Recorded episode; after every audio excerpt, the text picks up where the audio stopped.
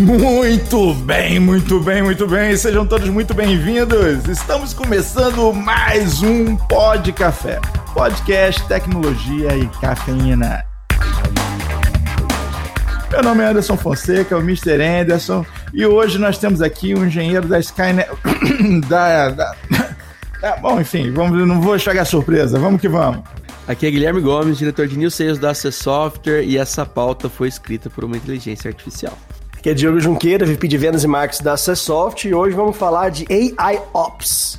Anderson Paulucci, eu estou aqui é, junto com vocês, espero contribuir aí. Trabalho com temas de tecnologia, inteligência artificial, né? Estou aberto aí para a gente discutir vários pontos interessantes que têm acontecido hoje aí no mercado. Legal. E Anderson, você é da, da Sysmap, né? Como é que é? é só para a gente entender quem que é o Anderson Paulucci para o pessoal, nossos ouvintes aqui, saber que não é a batalha dos clones aqui, não. Tem dois Anderson hoje, mas é o nosso Mr. Anderson e o outro é o Anderson Paulucci. Fala um pouco para a gente aí. Bacana. É, hoje eu tenho né, é, o desafio na Sysmap, é uma empresa que está aí há 20 anos no mercado, né, já tem vários clientes e grandes é, projetos implementados em várias indústrias. E é uma empresa que foca bastante uh, em entregar soluções dentro da evolução que a gente tem uh, acompanhado aí no mercado. Né? Então, passou lá no início dos anos 2000, integrando né, várias soluções uh, com CRM, principalmente lá no início, algumas empresas de telecom foram os contratos iniciais, né, e depois começou a expandir para várias indústrias. Então, é uma empresa bem consolidada, cresceu bastante aí no, nos últimos anos, tem acompanhado bem esse mercado né, de, de, tecnologia e inovação. E eu venho de uma linha recente né, é, focada em, empreender. Então, trabalhei é, em empresas de software, trabalhei na TOTS, trabalhei em empresas de telecom, trabalhei também em outras startups, empreendendo mais como fundador.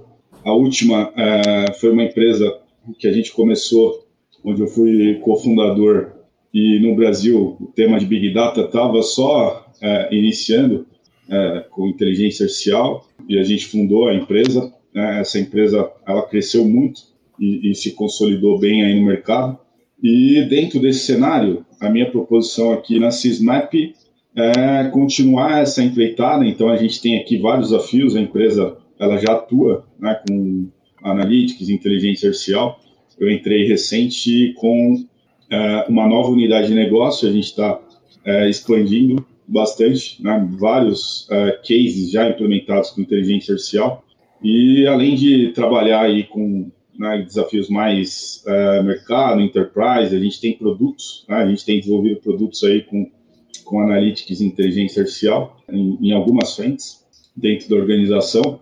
Uh, e também tem uma experiência acadêmica, né, sempre acho importante, pelo menos para o meu desenvolvimento, né, para contatos aí com, com a comunidade profissionais, né? Eu trabalho muito com MBA, na verdade eu sempre dei aula para MBA e MBA de tecnologia. É, eu estava vendo aqui MBA FIAP, né, cara? Uma conceituada é um conceituado MBA da área de tecnologia, o pessoal da, que, que trabalha com tecnologia sempre sonha em fazer um MBA ali na FIAP e também na, na USP Exalc, não é isso, isso. Anderson? Então, é, nesse mundo acadêmico, né, praticamente a gente vê ali os alunos que também são é, funcionários de grandes empresas. Então, é uma conexão que acontece natural. E, e para estar tá ali na universidade, né, para estar tá também, é, eu coordeno um curso de, de MBA, a gente tem que estar tá sempre um passo à frente né, do mercado. Então, isso é uma coisa que me motiva. Nos últimos 10 anos, eu tenho feito isso.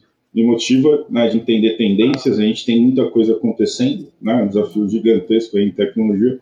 Então, a, minha carreira está muito focada em mercado, né? Essa parte acadêmica mais focada em MBA e empreender, né? Empreender nos últimos anos, a, acho que todo profissional em algum momento vai chegar nessa etapa no futuro próximo. E quando eu iniciei minha carreira, meu primeiro, uh, meu primeiro, minha primeira iniciativa dentro de tecnologia foi criar uma startup ainda lá na faculdade. E depois de algum tempo, né, me consolidei aí como como empreendedor, aprendendo bastante. Então, esse é um pouco do resumo aí da, da minha jornada.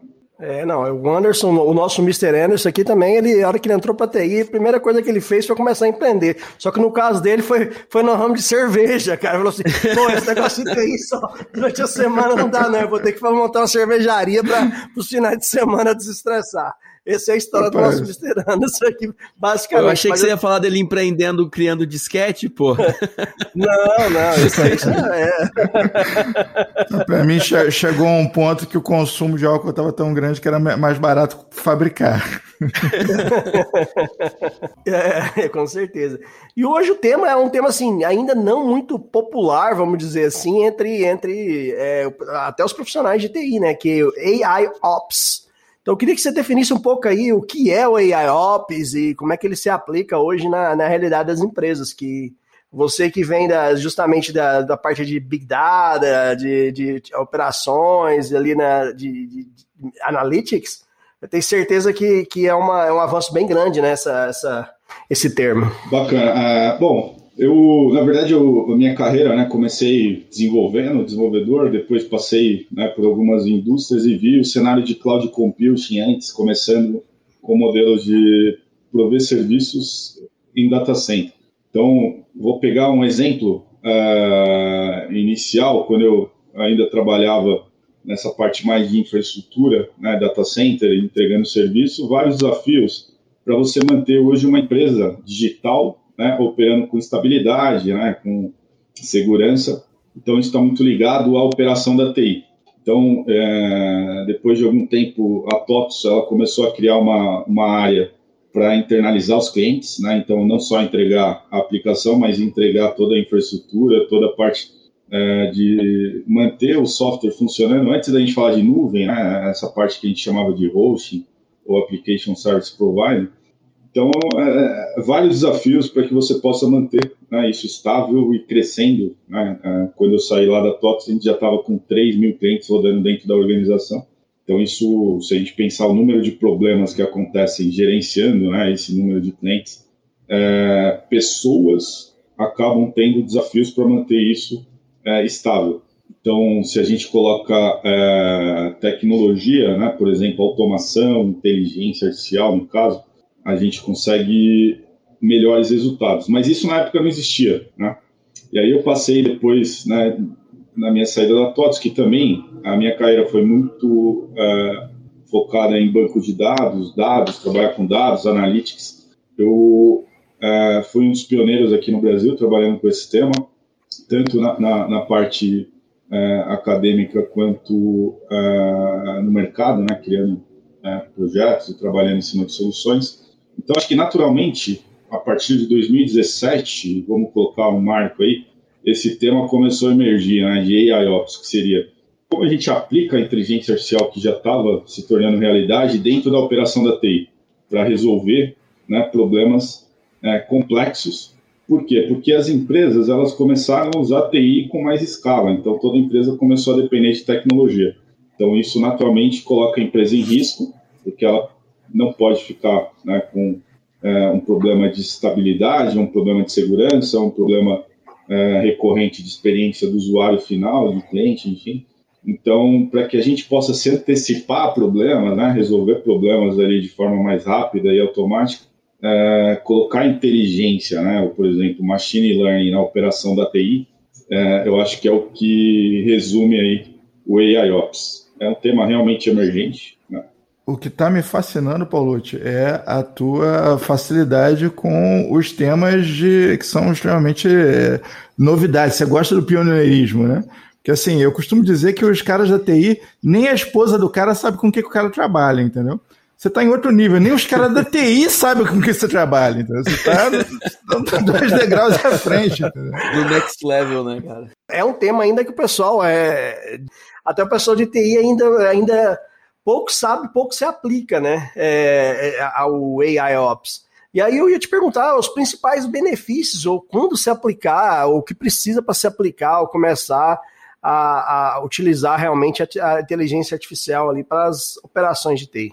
Eu acho que o ponto hoje, né, se a gente olhar como é, desafio atual, talvez toda empresa possa encontrar uma, toda empresa que usa né, né, TI, que tem desafios com tecnologia, desde numa startup até uma grande empresa, pode encontrar alguma oportunidade. Mas é, acredito que as maiores oportunidades, né, quem deveriam é, ser os pioneiros aí, são empresas grandes, de grandes operações de TI. Então, por exemplo, os grandes bancos, né, que são empresas que já dependem da TI, que é muito crítica, empresas de telecom, empresas de varejo, e assim, é, acredito que onde tem uma grande operação de TI, tem um número grande de problemas para serem é, resolvidos ali no dia a dia.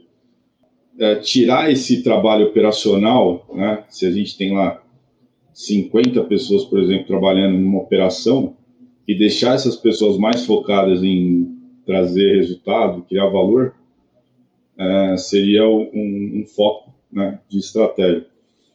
Então, acho que seria, basicamente, né, resumindo aí a, a, a, pergunta, onde tem mais problema é onde a gente pode aplicar e ter mais resultado. Onde você tem um volume sobre humano de dados, é o melhor lugar para você botar um não humano, né? É. e eu tenho certeza que, que na, na, nesses cenários, né, o famoso MTTR, né, o Mean Time to, to Resolution, to, é bem, é bem reduzido nesse caso, né? Você tá colocando ali a inteligência artificial para fazer esses trabalhos do dia a dia. A, a tendência é a resolução dos problemas mais rápidos. Não sei como é que, tá, que é na prática. Você pode me falar, Anderson. Isso, quando a gente olha para o mercado, vamos olhar fora do AIOps, do contexto, né? Vamos buscar aí dois pontos, que é automação e inteligência artificial, né? Isso se aplica a qualquer cenário, né? Não é diferente quando a gente olha para a operação da TI. Então, se a gente olhar, por exemplo, vamos olhar uma empresa que tem um departamento jurídico muito grande para responder é, essas ações judiciais. Então, ela vai ter, se você é, entrar no detalhe, você vai ver que tem meia dúzia de advogados e tem lá 200 pessoas trabalhando no administrativo. Aquela pessoa que fica olhando o documento, né, organiza os dados, que dá entrada no pagamento do processo, que agenda, enfim. Então, tem todo um fluxo burocrático que é operacional. E, e, tem lá advogados pensando, né, uma parte, até pode ser que os outros sejam estagiários, enfim, de direito, mas quando você olha operações grandes jurídicas, né, 80, no mínimo 80%, 90% do tempo é administrativo, operacional. Se você olhar para o departamento financeiro, é a mesma coisa. Né? E assim, sempre que a gente olha uma operação muito grande, a gente vai ter um fluxo que é repetitivo. Todo dia vai ter aquele trabalho né, que é, é repetitivo. Você faz a mesma coisa hoje que você fez a semana passada e que vai fazer a próxima semana. É, esse é o cenário que se aplica automação. Quando a gente fala hoje de automação com uso também de inteligência artificial, não é diferente. Então a gente coloca mais é, inteligência para entender é, cenários que podem ser automatizados. E na operação de TI, né, é, é natural que a gente chegasse nesse, nesse cenário com AIOps. Eu acredito que até veio depois, né? Como a área de tecnologia é quem normalmente aplica né, o desenvolvimento, inteligência artificial, é, entendo que poderia até ter vindo antes, se a gente comparar com essa automação de back-office. Mas por que que talvez é, o negócio começou a aplicar antes aí com com vários cenários diferentes, porque a gente consegue tangibilizar um resultado financeiro, né? sabendo que aquela aplicação ali né, já vai trazer um retorno financeiro para a empresa. E na TI é muito complexo, é tudo muito complexo. Né? Ainda hoje a TI ela tem lá um, a empresa enxerga a TI como custo. Né? E um projeto de AIOps ele não traz resultado rápido, é um projeto que você vai é, evoluindo a maturidade e os resultados vão levar aí três meses no mínimo, né, e é, anos às vezes, para que você possa traduzir aquelas iniciativas em resultado financeiro. Na verdade, o dono da empresa está pensando: peraí, eu vou ter, eu vou, só, vou ter que esperar três meses para de, demitir esse cara que ficou olhando o log aqui? Para saber se eu vou conseguir demitir, né? É, saber se essa, essa é, é a chave, né? Para saber se eu vou conseguir demitir. E, assim, muita gente confunde, às vezes, mistura qualquer coisa que fala inteligência artificial, ele já acha, ah, é machine learning. E, na verdade, machine learning vai ser um componente aí do AIOps, né, né, né Anderson? Não, não, é, não pode misturar as coisas, não é a mesma coisa, né? Isso. É, existe uma questão aí, uh, um pouco mais de uh, definição conceitual, né, mas eu acredito que a gente está longe ainda na inteligência artificial. Se a gente olhar a inteligência artificial como uma inteligência humana, fazer alguma coisa comparativa, né, de, é, capacidade cognitiva humana, para substituir uh, com inteligência artificial, a gente está muito longe. Né? Eu diria anos, muito anos que talvez a gente não consiga enxergar em que momento né, a gente vai atingir a inteligência artificial. E nesse caminho existem algumas fases de inteligência. E com machine learning, que é o, o ponto atual, a gente consegue criar modelos que aprendem. Né? E aí seria um passo dentro da, desse, uh, desse caminho para a inteligência artificial. Então, por isso que o machine learning hoje é o tema né, que é mais aplicado. Então, é um passo importante porque a gente consegue, através de muitos dados, aí eu acho que responde aquele ponto, por que, que as grandes operações teriam mais benefícios com AIOps? Porque elas têm muitos dados, têm muitos históricos.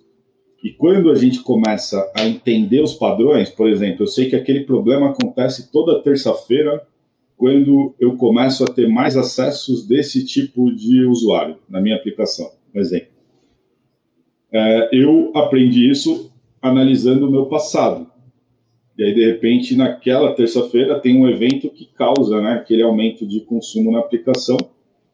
E aí eu vou chegar numa, num padrão, e esse padrão ele pode prever antes que aconteça na próxima semana né, que a gente vai ter aquele problema.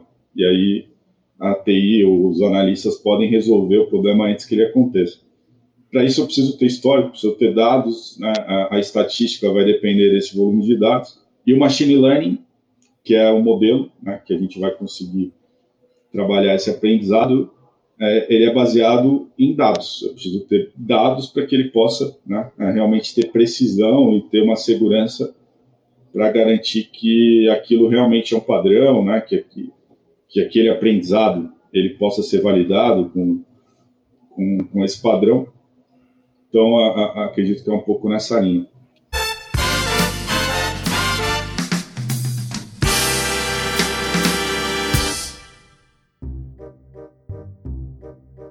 Ô Gomes, seguinte, cara, eu esqueci de fazer a vírgula, aí foi mal. Mas não se preocupa não. Como o tema é inteligência artificial, eu vou pedir pra Alexa fazer uma vírgula e tá tudo resolvido. Pode ficar tranquilão. É, Alexa, conta uma piada. Que tempero não se dá bem com os outros? O sal grosso. Alexa, conta uma piada. Qual o profissional que tem mais altos e baixos durante a carreira? O ascensorista. Alexa, conta uma piada. O que os filósofos foram fazer no seu service? Bateram Platão.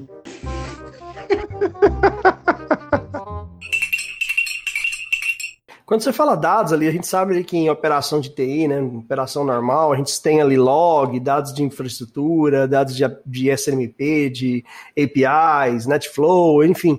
Quais tipos de dados, ou todos esses dados, ou mais um pouco, pode ser utilizado para AIOps, assim, só para a gente ter uma ideia, né, que eu imagino, eu mesmo, não, vou ser bem sincero, não tenho a mínima ideia, não, tendo esses dados ali, eu não, não teria a mínima ideia quais deles serviriam ali para o conceito de AIOps. Bacana. É, bom, quando a gente fala de negócio é mais fácil, né? Porque é fácil saber que tem dados de cliente, tem dados de experiência de cliente, né?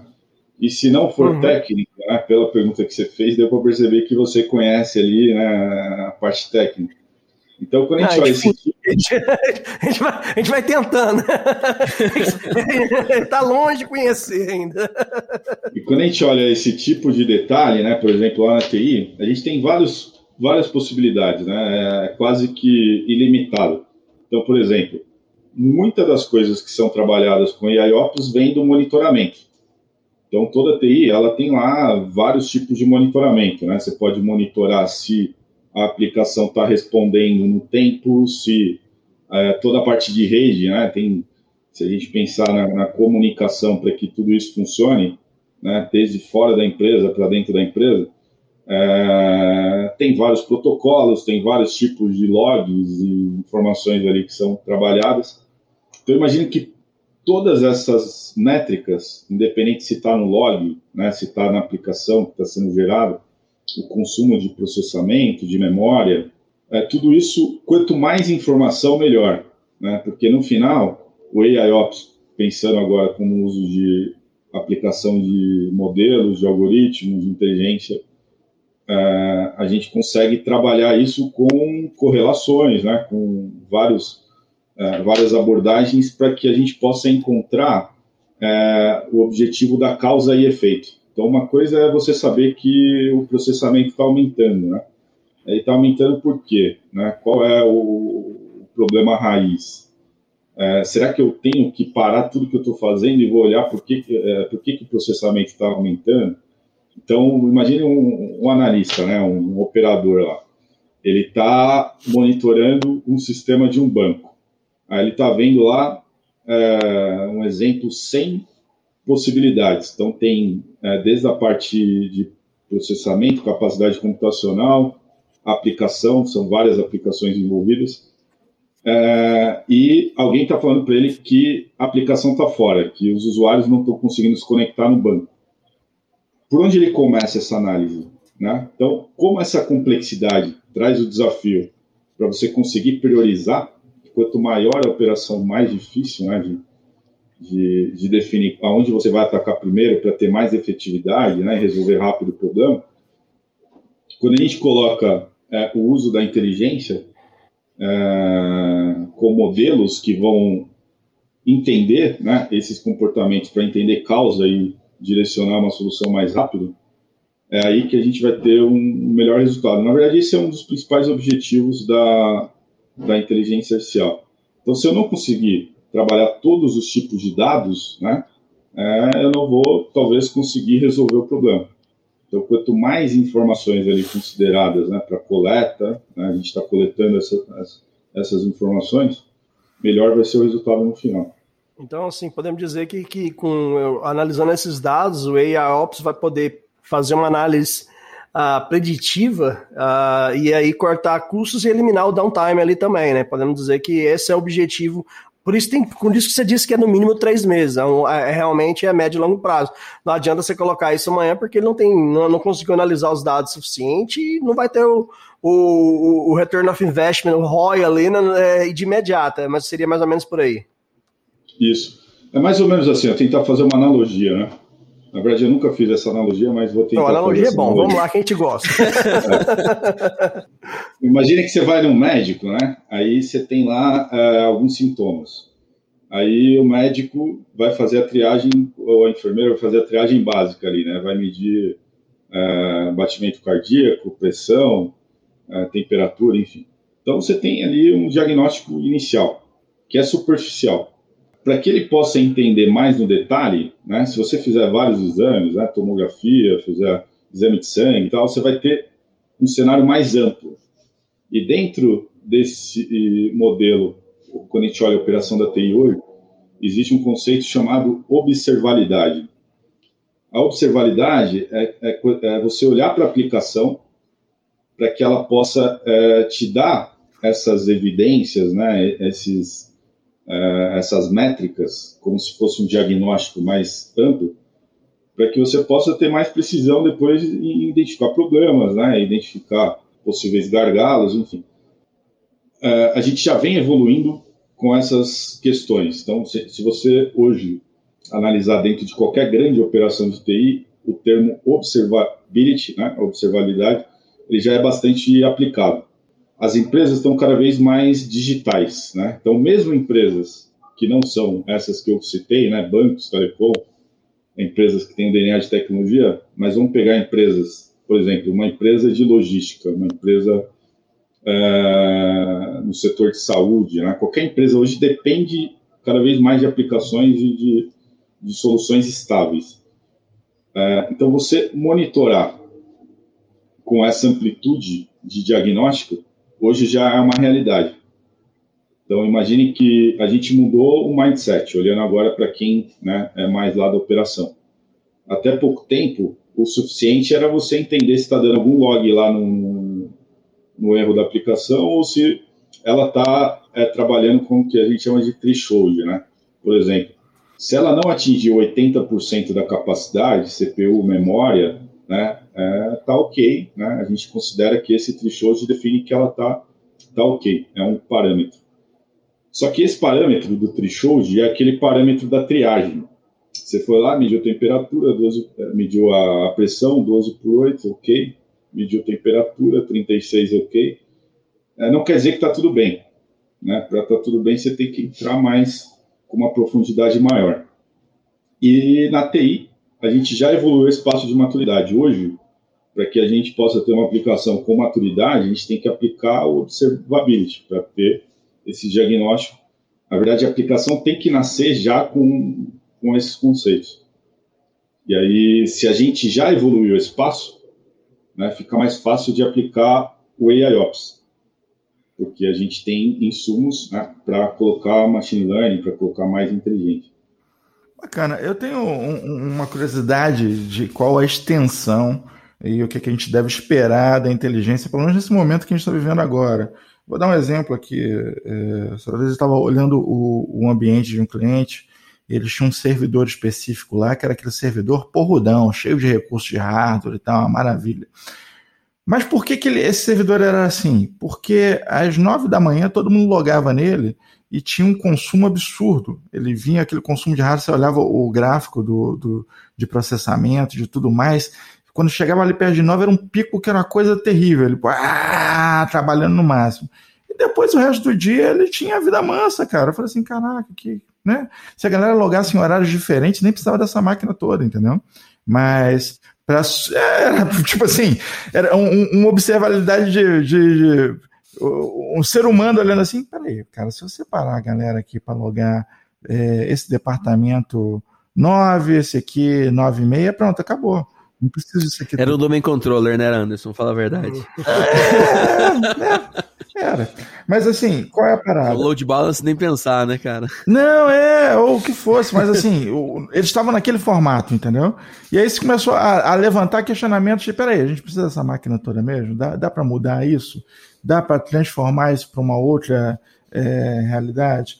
E meio que, pelo que eu estou entendendo, espera-se que uma inteligência vai encontrar soluções talvez não tão complexas, mas soluções de que vem de observar uma coisa ou outra. Peraí, esse, esse aqui é necessário realmente? Dá para cortar um custo ali? A gente pode esperar esse tipo de, de, de, observação ou não?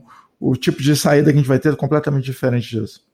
É, sim, é, é, com certeza esse é um ponto que pode né, é, fazer sentido aplicar, é, enfim, alguma, alguma funcionalidade dentro do contexto de AI. Hoje, tem um, também um passo né, que, que a gente já está consolidando, que é trabalhar em nuvem. Né? E trabalhando com nuvem, a gente muda aquele comportamento de você ter uma aplicação mais centralizada, que você vai colocar numa máquina grande e que vai ter comportamentos ali que você vai ter que é, manter aquele recurso né, alocado, enfim. E aí na nuvem. Acaba, né? Você tem uma característica elástica, né? Isso esses padrões mais orientados a serviços, eles fragmentam a aplicação. Você vai ter vários serviços para você entregar uma aplicação. E a gente chama isso de microserviço. Então, um conjunto desses microserviços é mais fácil de você é, trabalhar dessa forma elástica. Então, você precisa de mais recursos, né? você aumenta, se precisa de menos, você diminui. Tem conceitos de serverless, né? você nem aloca servidor, você só trabalha com uma função, o próprio provedor vai resolver, se ele precisar de mais recursos, ele aloca automaticamente. Então, se hoje você está vendendo, imagine o, o Nubank crescendo, se hoje ele está tendo né, uma demanda de mais uso do cartão de crédito, ou mais cartões de crédito ele entrando como cliente, a demanda do sistema vai aumentar, né? talvez no próximo mês vai, vai ter um número menor, mas não é problema porque o dimensionamento é elástico, né? e está orientado a serviços, a microserviços, inclusive há funções ali no conceito de servers. Esse também é um ponto crítico para a operação de TI. Porque se você tem um sistema mais centralizado e você está monitorando ele, você tem é, um ponto um pouco mais limitado para você controlar. Então, você está medindo ali né, alguns logs, enfim, daquela aplicação. Quando você tem milhares de serviços, que é o caso né, de qualquer grande empresa digital hoje, pegar o Nubank como exemplo, você tem né, centenas de, de, serviços sendo implementados o tempo todo, você tem que monitorar cada serviço, né, porque se ele tiver um problema, ele pode impactar no, no todo. Uh, então, a TI, ela também, se a gente pensar em volume de dados, um ponto de Big Data, ela está aumentando de forma exponencial, porque a demanda de usar mais tecnologia aumenta e a arquitetura foi fragmentada nesses microserviços, e quando a gente coloca observabilidade, é, a gente está aplicando isso para cada microserviço. Então, isso é um outro ponto, um outro ponto que justifica o AIOps, porque a gente não consegue dar conta, é, é humanamente impossível, né? Fazer é, esse monitoramento e garantir essa estabilidade com esse número de variáveis, né? Crescendo de forma exponencial. Vou pegar uma sala, encher de estagiário e colocar os caras falando logo de cada microserviço. Ficar vendo verde e vermelho, né? é quase impossível. Na era do monolítico era uma aplicação, agora são centenas ou milhares para o mesmo propósito, vamos dizer assim, né? É, e uma, uma coisa que, assim, uh, eu sempre fico pensando como é que eu vou convencer um CIO a, a, abraçar, a abraçar um projeto. Uma coisa que eu, que eu, que eu imagino que, que vai ser um bom argumento, porque o CIO sempre tem aquela discussão do pessoal de, de monitoramento, que o, o cara fala, não, é a infra e o outro não, é a aplicação. Fica sempre um jogando, não, essa é a infra, é a aplicação, é a infra, é a aplicação. o AIOps, pelo que eu entendi aí, deu para entender, vai ser o, o, que pode definir a causa raiz. Falei, cara, ou é isso ou é aquilo, é aqui que tá o, os porquês. Só de acabar com esse nós, acabar com esse barulho ali, zum, zum, zum ali na cabeça do CIO, eu já abraçava o Yayalson. Pelo amor de Deus, vamos colocar esse negócio aqui. Eu não aguento mais queixa do Gomes falando que é aplicação e do Mr. Anderson falando que é a infra, entendeu? É, eu acho que se a gente pegar um executivo hoje né, é, e pegar da operação de TI, provavelmente a maioria, o mindset está em ferramenta. Então, qual é a ferramenta que eu preciso para resolver um problema? Se você olhar qualquer grande empresa, que eu falei que são as empresas que têm mais tendência de usar o AIOps, pelo volume, é, esses caras têm todas as melhores ferramentas do mercado. Só você usa essa ferramenta, que é líder, enfim, global, para resolver esse problema, uso. Então, eles, eles é, implementaram todas as ferramentas e não tem o melhor resultado. Porque no final, não é só a ferramenta que vai resolver. Né? Quando a gente fala de AIOps, é uma abordagem. E essa abordagem está orientada ao mesmo modelo que a gente está buscando no negócio, que é fazer com mais eficiência, melhorar a experiência do cliente é, e trazer o melhor resultado em termos de agilidade. Então, qual que é a mensagem que o executivo, né, no caso aí, esse level, é, gerencia o budget, por exemplo, da operação de TI, ou está buscando melhorias? É que a gente já entrou na automação. Então, se pegar qualquer operação de TI, eles já estão com o tema é, automação. Automação é uma saída do AIOps. Então, é, quando a gente, por exemplo, entende que vai acontecer um problema na próxima semana, naquele horário, porque eu estou acompanhando e estou observando os meus registros, meus logs, enfim, é, vamos pegar esse como exemplo, a gente consegue automatizar um processo que vai resolver aquele problema antes que ele aconteça. Então, esse processo de automação que já acontece alinhado com a inteligência artificial, esse é o que vai trazer maior resultado. Eu diria que implementar automação hoje, né, sem usar o, o, o AIOps como base, é, você não vai conseguir o, o, melhor resultado. Então, acho que o processo ele é uma abordagem que não depende necessariamente de uma ferramenta, ele tem que estar tá, tá definido nessa abordagem. Né? Você tem que entender que se você tem hoje mil incidentes, né, que são mil situações de problemas que acontecem na operação, por exemplo, toda semana. O seu time está gastando X horas para resolver esses problemas. Se você tem um time comprometido com horas para resolver problemas, você não tem um time comprometido para criar soluções. Então, esse time está afogado no operacional. Fica só ali apagando incêndio, né, cara? A galera fica só apagando incêndio e não tem tempo para pensar em, em, realmente soluções proativas, né? Exatamente. Então não espere que a TI vai ser inovadora, né? Que vai criar é, vai apoiar o negócio, que vai trazer diferencial para o negócio. Que vai ajudar na famosa transformação digital que todo mundo quer, né? Exatamente. E aí chega até uma, um ponto que, às vezes, muito profissional de TI ainda que ainda não tem essa mente aberta, a gente tenta aqui todo episódio que, que é possível é, explicar, que é, que, é, que é a questão que muita gente acha, não, mas essa inteligência artificial vai vai substituir pessoas, né? Igual o Anderson brincou ali, vai me demitir, vai demitir plano de tal. Não é bem por aí, né, né professor? É, no caso, esse pessoal que está ali pagando incêndio o dia inteiro, fazendo aquele, entre aspas, serviço de corno ali, né? Que, daria às vezes para automatizar, utilizando a inteligência artificial, ele poderia estar tá, tá, é, trabalhando em áreas criativas, em áreas que trazem realmente benefício e transformação digital para o negócio, que é o, o, o que seria maior valorizado dentro de uma empresa. Né? Isso, acho que nessa linha né, é uma discussão filosófica. Né? É, a gente sempre avança com tecnologia desde lá da, do início da industrialização, né, das primeiras eras industriais. Né? Se a gente pensar na agricultura, né, as máquinas a vapor substituindo o trabalho humano, por exemplo, é, isso não vai ser diferente se a gente olhar 10, 20, 30 anos para frente. A, gente, a tecnologia vai avançar e vai exigir mais das pessoas no sentido de é, se especializar. Né?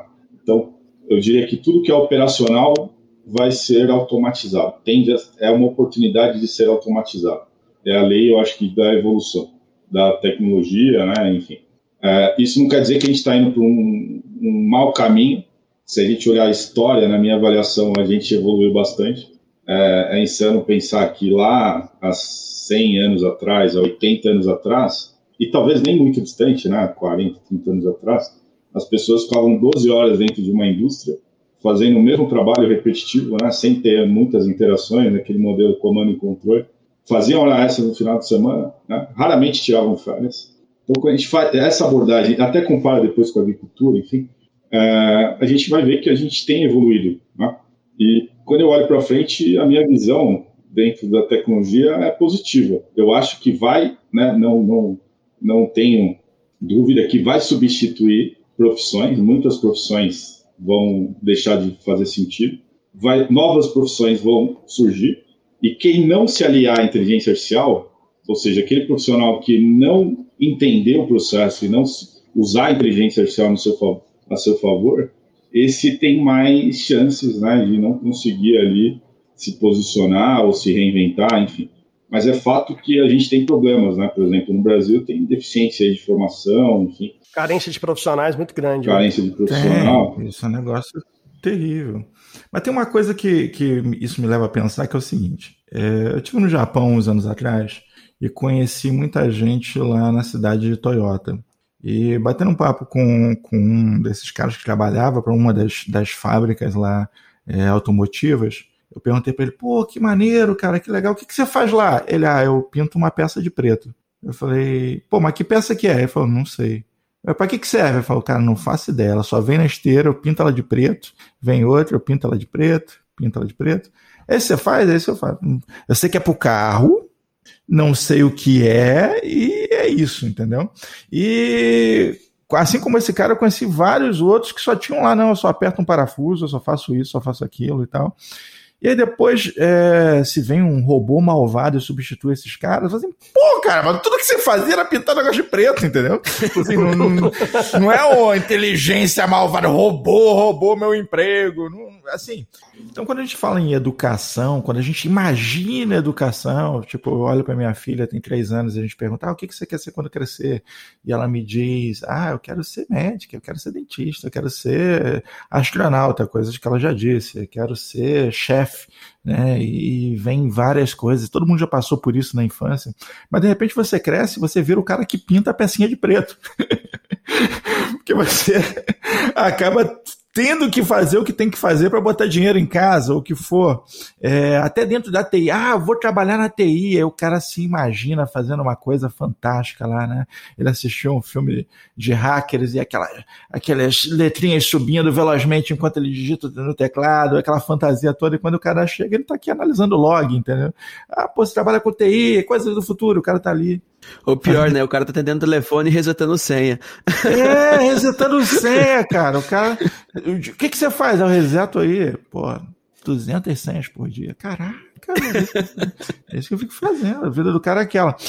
eu acho que a presença da inteligência artificial resolvendo os trabalhos de corno, né, cobrindo realmente isso, deixa espaço para o ser humano fazer aquilo que ele é vocacionado para fazer, que é impactar o mundo, que é transformar as coisas. Eu tô, tô viajando muito. Eu acho que falta alguém cobrir realmente o trabalho de corno. Né?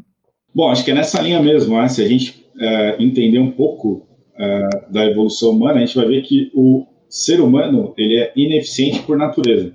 Então, é, mesmo que ele fizer né, aquele trabalho durante anos, ele vai ter falhas, ele vai ter estresse, ele vai ter né, momento de fadiga, ele vai ter, enfim, uh, vai ter problemas para manter um ritmo operacional. Ele não foi criado para isso, né? A capacidade cognitiva do ser humano, ela busca resolver é, problemas, evoluir, né? Sempre em constante evolução. Então, é, na minha avaliação, né, seguindo um pouco do que você colocou, acho que faz total sentido. A inteligência artificial vai usar, vai vai permitir que os humanos possam ser mais humanos, né, na minha visão. Ou exterminá-los.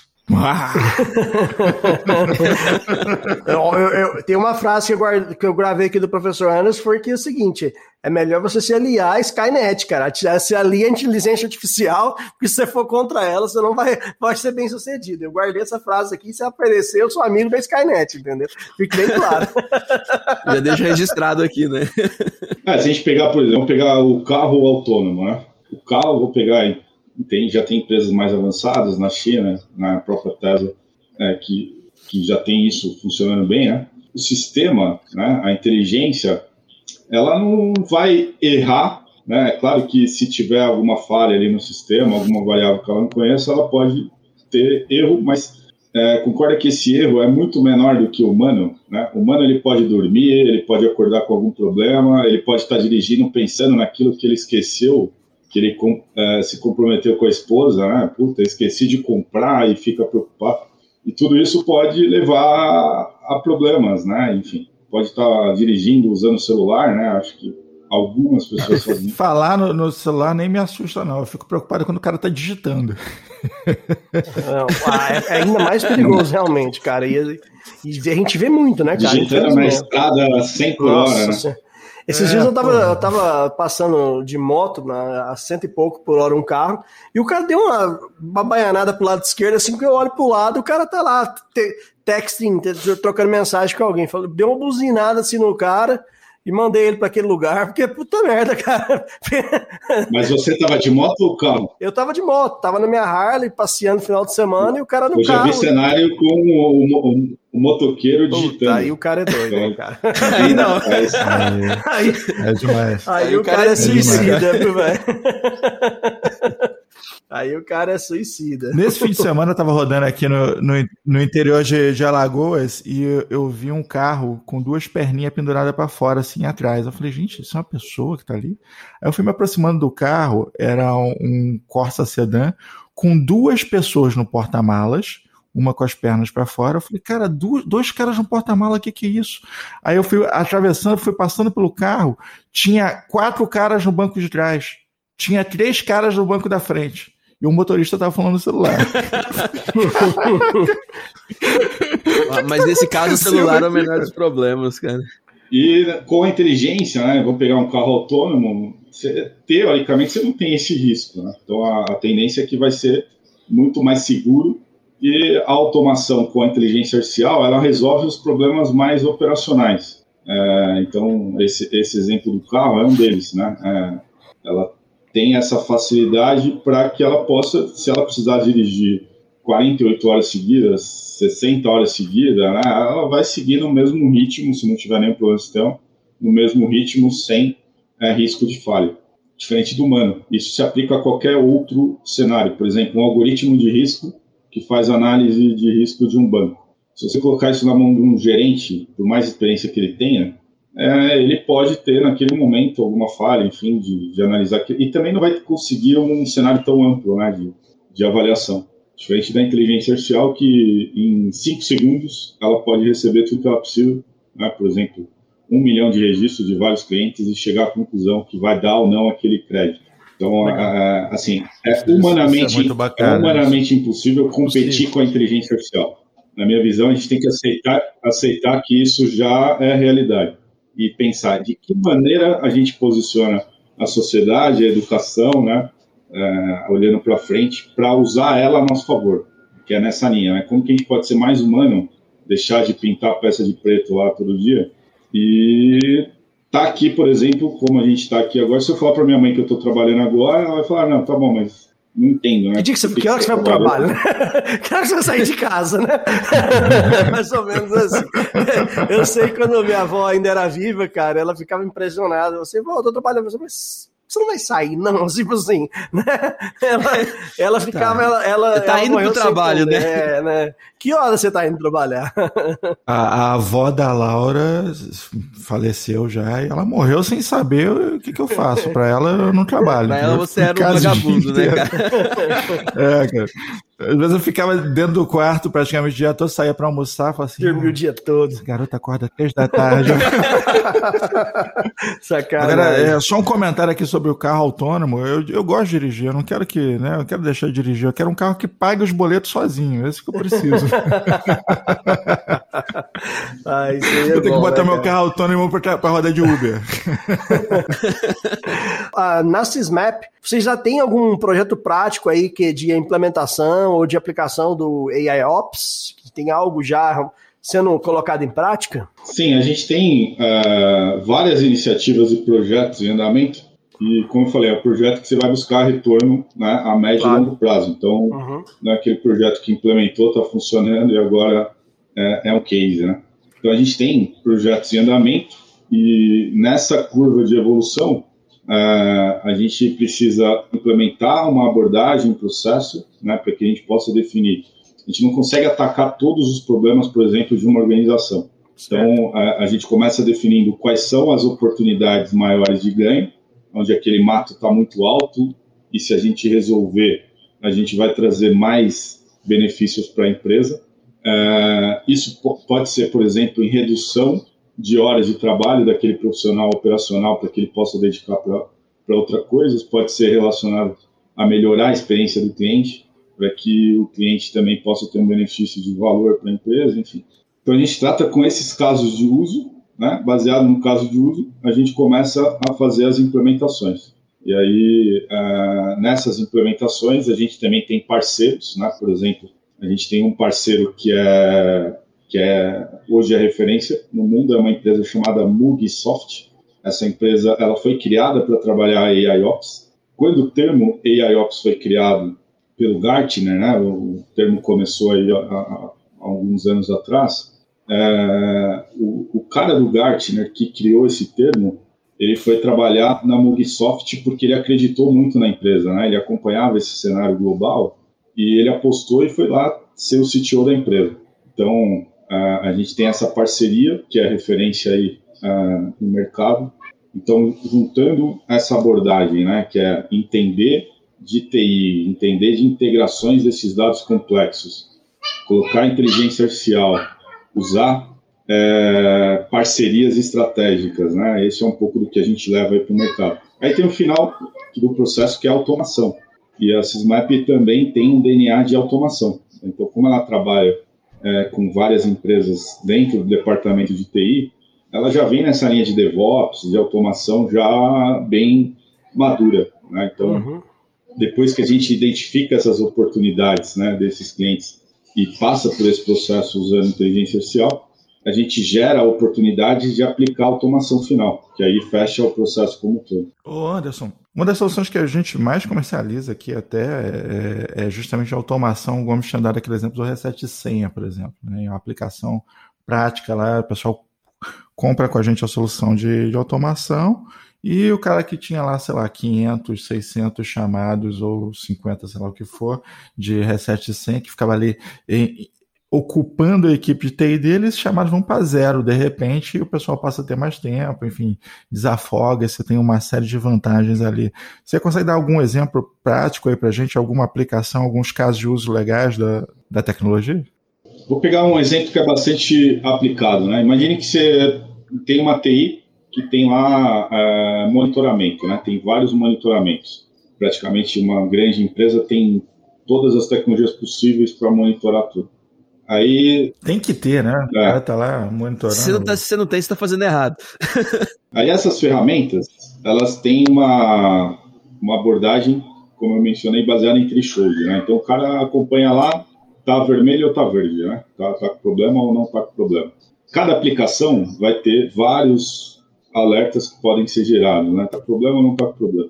Quando a gente soma isso numa TI grande, provavelmente existem centenas de milhares de problemas acontecendo no dia, né, ou na semana. E aí isso está lá na, na, na, operação, né? Tem lá um conjunto de operadores que está checando cada um e talvez depois de algum tempo trabalhando ele começa a se acostumar com aquele cenário. Então ele, ah, esse aqui está vermelho, mas não é problema. Esse monte de alertas que está aparecendo aqui é porque alguém não configurou lá algum detalhe, ele vai lá e pede para tirar do painel, mas continua lá vermelho lá e tira do painel de, de monitoramento. É, então é comum esse desafio de trabalhar com muitas, é, muitos alertas, né, muitos indicadores ali de alertas. Se a gente joga isso para um modelo de AIOps, vou pegar um dos cenários que é bastante aplicado, é redução de ruídos. E o que é essa redução de ruídos? É como você é, procurar uma agulha no, no, no, palheiro, né? Você vai ter lá é, um monte de cenários, você quer saber aonde eu tenho que atacar. Então, um algoritmo aplicado, vamos colocar aí com mais inteligência, usando modelos é, com machine learning, enfim, aplicando inteligência no processo, a gente vai pegar esse conjunto de alertas, vamos imaginar 100 mil alertas, vamos imaginar, sei lá, mil alertas. Eu coloco isso na, na solução, e ele vai reduzir e vai fazer, por exemplo, um modelo de similaridade. Ele vai pegar a similaridade dos problemas e vai agrupar.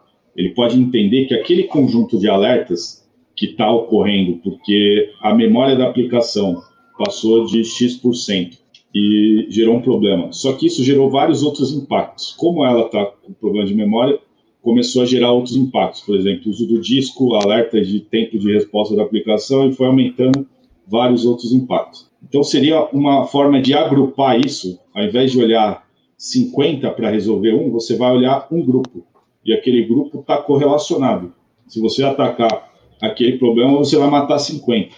Então, esse seria um exemplo, né? Redução de ruído, foco em resolver aonde está a causa, né? Uma das, um dos objetivos é causa e efeito. Você tentar já é, atacar a causa mais rapidamente.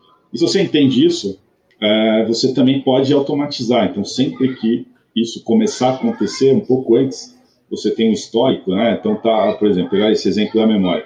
A memória está aumentando, em algum momento vai chegar nesse limite. Então, nessa curva que a memória está aumentando, você entendeu que existe um padrão. Sempre que isso acontece, vai gerar é, esse mesmo problema de 50 possíveis alertas impactando a operação. Então você automatiza. Quando essa curva começar a acontecer, você faz ali um trabalho de reagir, né? Ou seja, você aplica um plano de contorno que pode ser de repente é, alterar alguma coisa da aplicação, né? Ou mudar algum estado, né? De, você pode baixar e subir o serviço, enfim. Isso de forma automática. E aquilo nunca mais vai impactar a operação, porque você entendeu um padrão. Você que vai educando a inteligência, né? Você vai ensinando para ela o, o, que fazer. Que é um, um papel que a operação não faz. A operação ela é, é reativa. Então ela está ali olhando. Se acontecer 50 vezes aquele problema, a operação. O, o, ser humano tem uma capacidade de adaptação que às vezes é nociva. Exatamente. A, a, minha esposa é médica e de vez em quando eu recebo umas fotos aqui no WhatsApp. Se eu rodar meu WhatsApp das fotos que ela manda, é um negócio. O Gomes de vez em quando eu mando umas para ele. E de repente chega um paciente lá no consultório e fala assim: Ó, oh, eu tô aqui com dificuldade de andar, comecei a mancar essa semana e tal. O que que eu Não, tem essa feridinha aqui na perna, tudo bem. Quando abre, a perna do cara tá podre. O cara tá ali com a feridinha e convive com essa feridinha que vira um feridão, que vira um. Que... O cara Fica já não consegue mais andar. Aí, é, é, aí que o cara vai procurar um médico e depois volta realmente com perna amputada. Tem alguns casos desses e fala assim: caraca, que absurdo.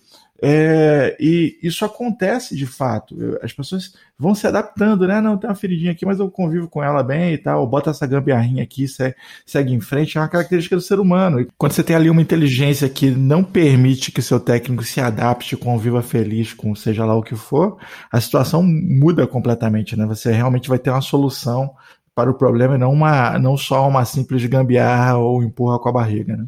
É, esse é o ponto, né? Matar o problema para que você não seja impactado né, na próxima semana e o time não fique da forma que você falou, né? Re, reativo ali, né? E sabe que aquilo vai acontecer e, e acha que é normal. Né?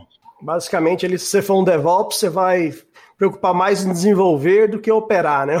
Vamos deixar o AI ali por conta de, de operar e diminuir essa, essa, essa quantidade de, de. É, esse também eu acho que é um, é um ponto interessante, Diogo.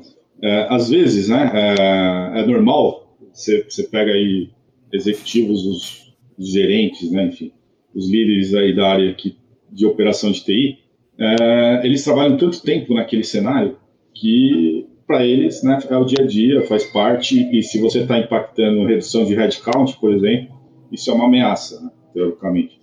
É, porque quando a empresa tem problema, vai falar com ele, ele resolve o problema, é uma forma ali né, confortável de manter uma relação de dependência, de justificar muita coisa. E DevOps é um tema que já começou, as empresas aplicam e isso já tem trazido algum resultado. O ponto é, se a gente está automatizando sem inteligência, só estou aplicando DevOps, mas não estou usando inteligência, talvez você está tendo um esforço. Eu falei de 50 possíveis problemas, você entendeu a causa e automatizou. Então você não está trabalhando em cima de 50 para aplicar DevOps, você está trabalhando em cima daquele problema. Então, quando a gente coloca inteligência, né, a gente tenta diminuir esse impacto. Então, acho que esse é um, é um, é um ponto é, importante aí, né, durante todo esse processo.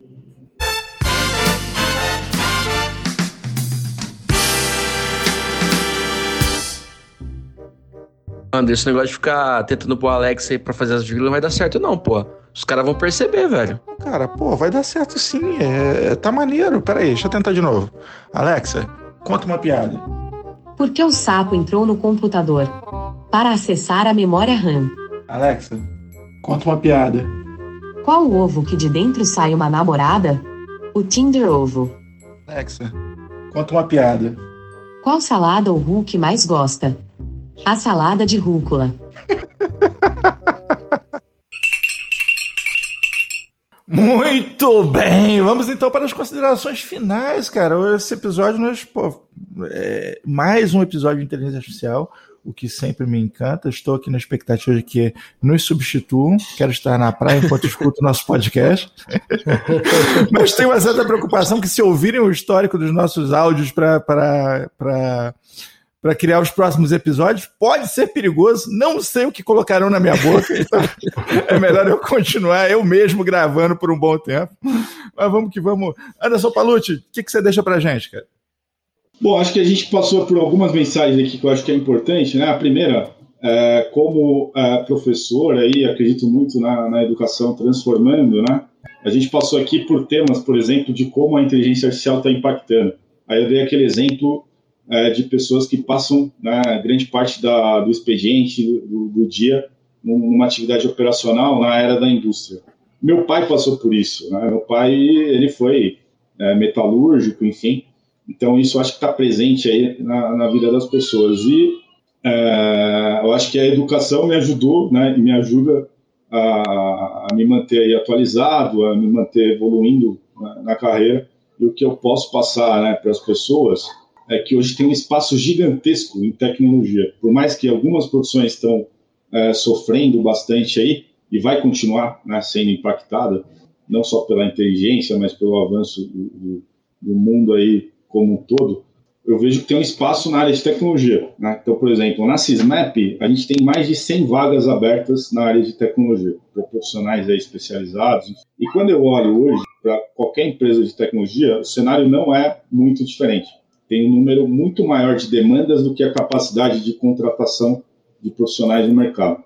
Então, esse impacto, esse gap que existe hoje, né, é um pouco do que eu poderia deixar como dica para as pessoas é buscarem se especializar. Né? Se especializar, quando a gente olha para desenvolvimento, eu acho que a maior parte de demanda é, é para desenvolvimento. Não só isso, mas também tecnologias mais emergentes, né? É, cenários aí que para o futuro não, não, não vão ser dispensáveis. Então, trabalhar com tecnologia, se manter atualizado, né? Eu defendo muito lifelong learning, né? Você acreditar que você tem que aprender um pouco a cada dia. Você está evoluindo, enfim, nesse nesse caminho. Então, qual que é, até pegando lá do Diego, do, do Diogo, né, o, o, ponto que a gente precisa se aliar né, à, à inteligência artificial. Então, a melhor forma de estar alia, se aliando é se preparando melhor, né, cada passo de cada vez ali, evoluindo a cada dia. Então, acho que a melhor mensagem que eu posso dar é, é nesse sentido. Cara, eu não acredito. Diogo, eu acho que aconteceu de novo, hein? Eu acho que o Gomes vai dizer mais uma vez. Fala, Gomes. O que? O que fala? Busquem conhecimento. Busquem conhecimento. Vou parafrasear o Etebilu novamente. É, quarta é vez nos nossos episódios já. Mas é um fato, professor. Assim, eu só tenho a agradecer por esse episódio. Eu tenho certeza aí que a grande maioria da, da nossa audiência, da nossa grande audiência, aprendeu bastante, para não dizer, aprendeu o beabá ali da, do AIOps. E a gente, quem sabe, pode fazer um outro mais aprofundado tema, tentando é, na medida que os projetos aí desses maps vão avançando, a gente tentar verificar quais são os pós e os contras, as dificuldades encontradas. Mas só tenho a agradecer. Vamos deixar o link aqui, tanto desses maps como o do LinkedIn do professor aqui na, na descrição do episódio. E muitíssimo obrigado aí pra, pelos, pelos conhecimentos e os insights compartilhados. Legal, pessoal. Eu, eu agradeço bastante. Acho que iniciativas como essa, né, é, é, acho que ajuda a, é, a, difundir não só o tema, mas a gente falou de várias questões aqui que, que são interessantes. Então, contem comigo aí. É um prazer sempre contribuir né, para que a gente possa conectar mais pessoas e evoluir assuntos aí que fazem parte, se não fazem, vão fazer parte da, da vida das pessoas. Né? Prazer, pessoal. Este podcast é um oferecimento AC Software, liderança em soluções para gerenciamento de TI. Contatos podcast@podcafeti.com.br